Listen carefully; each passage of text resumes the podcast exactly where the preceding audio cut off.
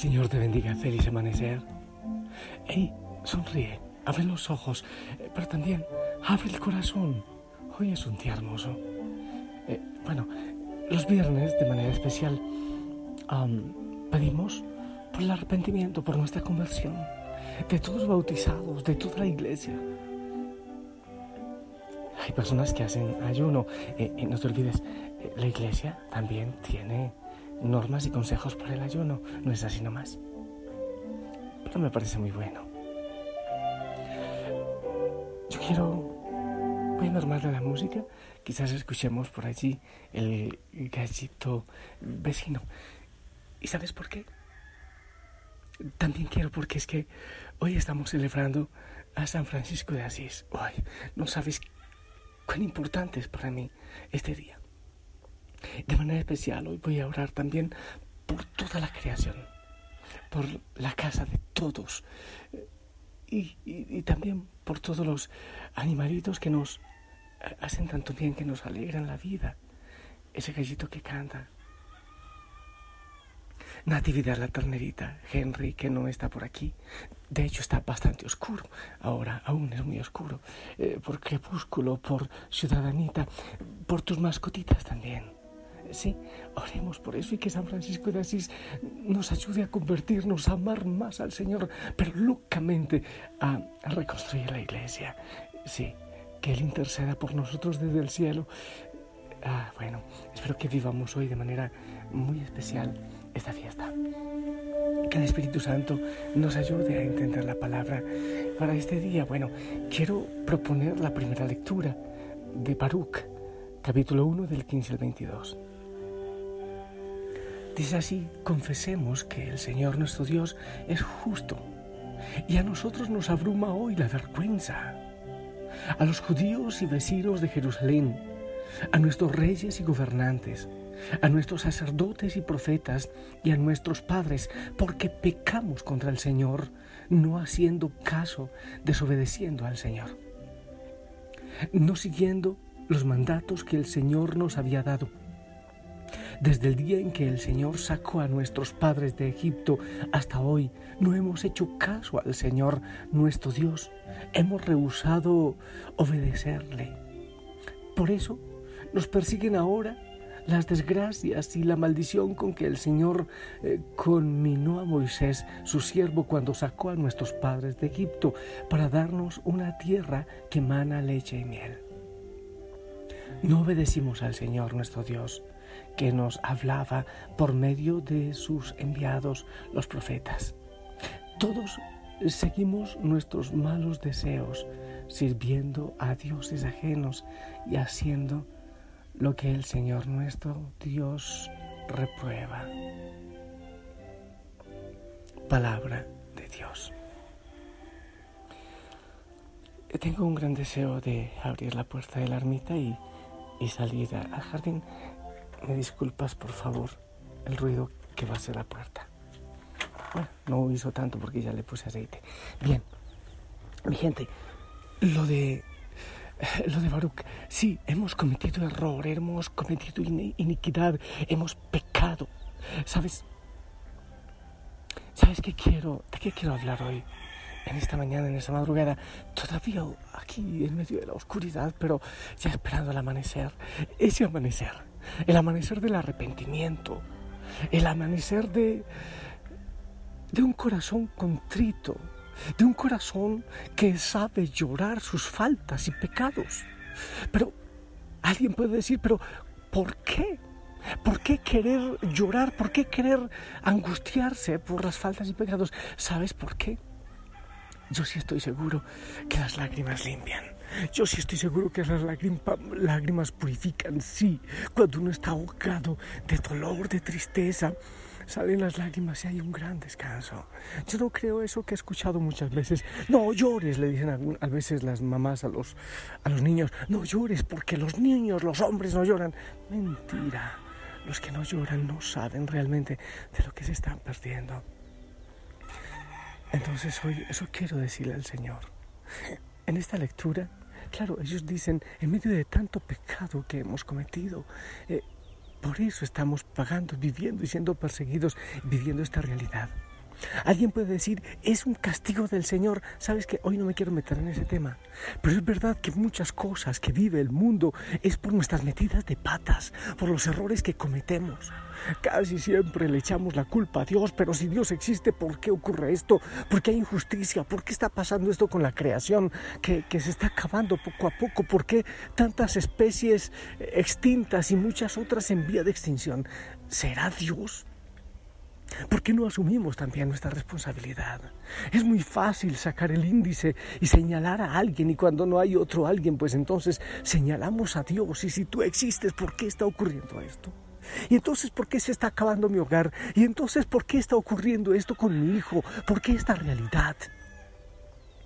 Hay cosas a veces que no podemos comprender, pero muchísimas, muchísimas de las realidades que nosotros vivimos tienen su origen en el pecado, en la maldad, en que, en que hemos jugado con, sí, sí, con los mandamientos, con la moral, con la honestidad, con lo que es de Dios.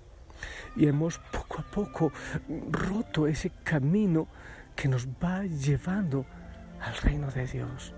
Con nuestro pecado, con nuestra mentira, con nuestra maldad, rompemos ese camino que el Señor está empujando con su obra en el mundo. Cada pecado nuestro es un ir alejando al mundo de la gracia de Dios. Yo sí, yo sí realmente pido al Señor la gracia de llorar mis pecados. Qué horrible cuando uno está en pecado, sea cual sea, y, y le da igual. Sabes que siento que eso se vive mucho en el mundo. Da igual. Incluso los papás ya les da igual. Ay, que los hijos se acuesten con sus novias o sus novias. Ah, a eso es modernismo. Modernismo no. No, no, no, no. De ninguna manera. Es que eso es así ahora. A veces nos convertimos en alcahuetas y, y en nuestras propias casas se vive la miseria y el pecado. Dios sigue vivo, sigue presente. Muchas cosas cambian y se modernizan, otras son sencillamente astucia del enemigo para que dejemos que Él vaya entrando en nuestra familia por medio del pecado. Y los gobiernos, sí, también también van dejando que el pecado se institucionalice y ya da lo mismo vivir en el pecado. Y muchas veces yo creo que tenemos que llorar no solo nuestro pecado, sino el pecado del mundo, tanta miseria que se vive en el mundo y luego preguntamos, Señor, ¿por qué hiciste eso? Si tú existes, ¿por qué esta realidad? No sé, algunos pueden tener la experiencia de lo que se siente cuando uno se confiesa, pero que se confiesa con un corazón arrepentido. Algunos tienen también la experiencia que después de un gran error tuvieron la posibilidad de perder su hogar o su vida, su salud, un hijo. Después de eso hay un arrepentimiento y lloran su pecado esa persona es distinta. Cuando encuentra a otro que también está cometiendo error, tiene misericordia y quiere ayudar para que sea de una manera distinta. El que no se ha arrepentido, aquel que le da lo mismo vivir eh, como, como vive el mundo, no ejerce misericordia. El Papa Francisco dice hermosamente, hay que ser misericordiados para poder misericordiar, hay que recibir misericordia después del arrepentimiento de nuestros pecados para poder ser misericordioso también con los otros. Pero para recibir misericordia hay que aceptar que hemos fallado, que hemos pecado el pecado se convierte como en una membrana o como en un paraguas que no permite que muchas eh, bendiciones, que las gracias de Dios lleguen, no porque el Señor no quiere que lleguen, sino porque el enemigo por medio de nuestro pecado, de nuestra libertad mal utilizada, pone un paraguas, una membrana, una muralla para que esas bendiciones no lleguen. Y después le reclamamos a Dios que lo único que quiere para nosotros es bendición, es gracia, es dones, es prosperidad, hogares en amor. Señor, así como la lectura de hoy en Baruch, que arrepentimiento por los pecados y encuentran que muchos de los males que están viviendo son causa del pecado, de la infidelidad, de la idolatría. Ayúdanos, Señor, también a llorar nuestro pecado, porque sí, te hemos puesto a un lado en muchos momentos en nuestra vida. Quizás decimos que, que tú eres el primero. Amar a Dios sobre todas las cosas es el mandamiento. Pero en la vida real, en la vida práctica, eh, funciona de una manera distinta. Ay, Señor, ayúdanos así como a Francisco. Ayúdanos a llorar nuestros pecados. Danos, Señor, un corazón contrito. Sí, necesitamos recibir la libertad y sabemos que esa libertad la recibimos también por medio del arrepentimiento. Queremos, Señor, arrepentirnos. Queremos, Señor, volver a casa. Queremos, Señor, volver a ti. Solo el Hijo menor, después del arrepentimiento, sintió el gozo del abrazo misericordioso del Padre.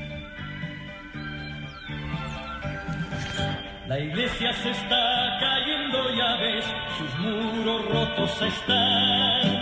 Así habló a Francisco el Señor en la mitad de San Damián. Yo puedo cerrar sus grietas, Señor, mis manos te ayudarán.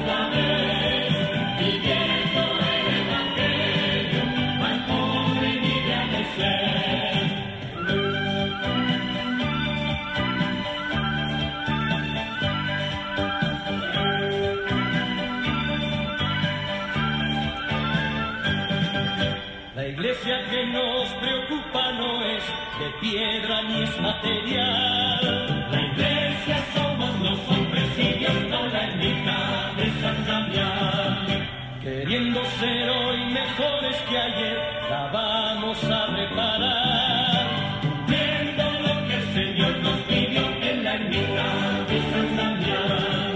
Iglesia humana y divina la vez, que luz y sombras la ves, viviendo el Evangelio. Que Francisco interceda por nosotros. Eh, ¿Sabes qué estaba pensando mientras escucho esta canción? Mm, sí, es verdad que hay persecución contra la iglesia. Eh, Eso creo que nadie lo duda. Sí hay, pero hemos dado el material también para ello. Material de mezquindad, de mediocridad, de falta de testimonio, de radicalidad, de martirio. No solo los curas, por si acaso. Falta de radicalidad en todos los bautizados. Debemos llorar nuestros pecados que el Señor nos ayude a reparar su iglesia. ¿Ok? Te bendigo. En el nombre del Padre, del Hijo, del Espíritu Santo. Amén. De una vez bendije la creación. Esperamos tu bendición.